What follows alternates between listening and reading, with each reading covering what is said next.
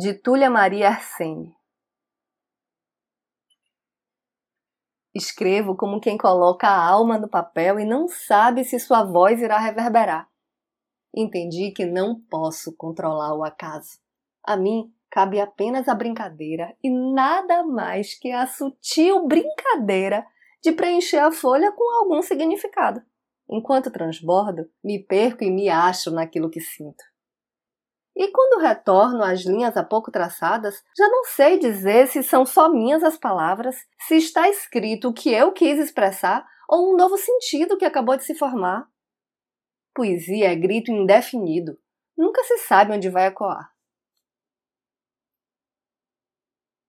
Eu sou Renata Ettinger e esse é o Trago número 161.